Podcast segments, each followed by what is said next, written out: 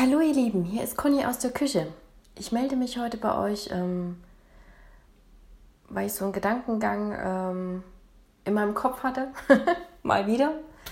Ähm, ich habe einen Film geschaut, ähm, der heißt, glaube ich, es begann im September oder es begann im September und da ging es darum, ähm, dass eine junge Frau einen Tumor hat, dass sie nicht mehr lange zu leben hat und ähm, ja auf einen Mann trifft, der sich in sie verliebt, Angst davor hat und ähm, sie auch und trotzdem entscheiden sie sich end, schlussendlich äh, trotzdem für die Liebe, obwohl ihnen halt bewusst ist, dass sie ähm, ja diese Zeit nicht sehr lang haben werden gemeinsam.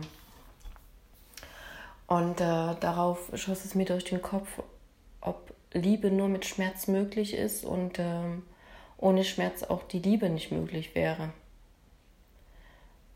Ähm, das meine ich nicht nur auf der Paarebene, das meine ich überall. Also ich kann das als, als Mutter nur so wiedergeben, dass seitdem ich weiß, ähm, dass ich schwanger war vor ja, 17 Jahren inzwischen, ähm, ab da an hatte ich mir immer Sorgen gemacht. Ne? In der Schwangerschaft erstmal läuft alles. Dann als das Kind da war, ist da alles in Ordnung?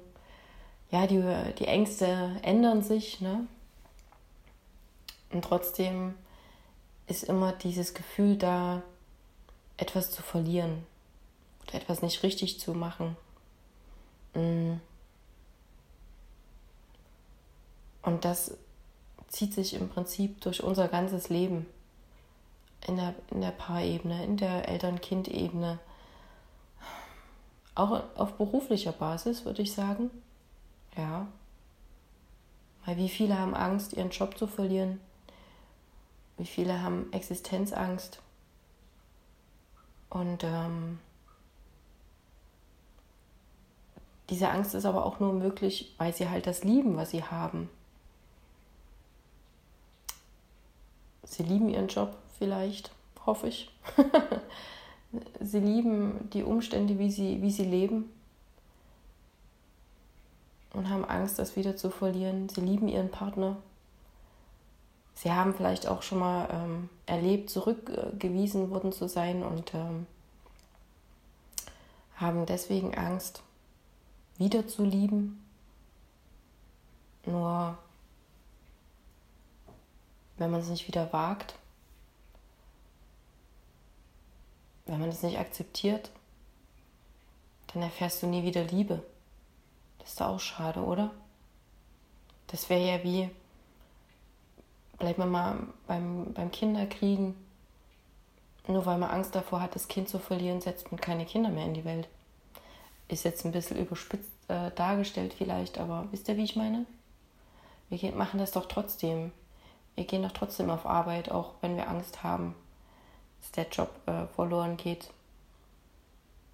Wir genießen trotzdem das Leben, auch wenn wir Angst haben, dass es morgen schon anders sein kann, wenn man so mal die, in die politische ähm, Welt schaut.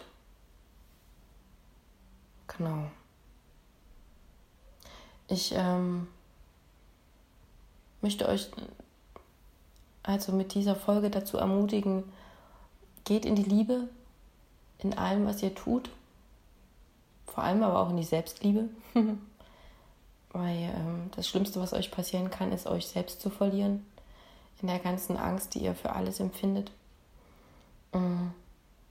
Ich stelle euch eine Tasse Kaffee hin, ein Teechen. Trinkt es mal in Ruhe aus. Und dann wünsche ich euch frohe Ostern. Tschüss.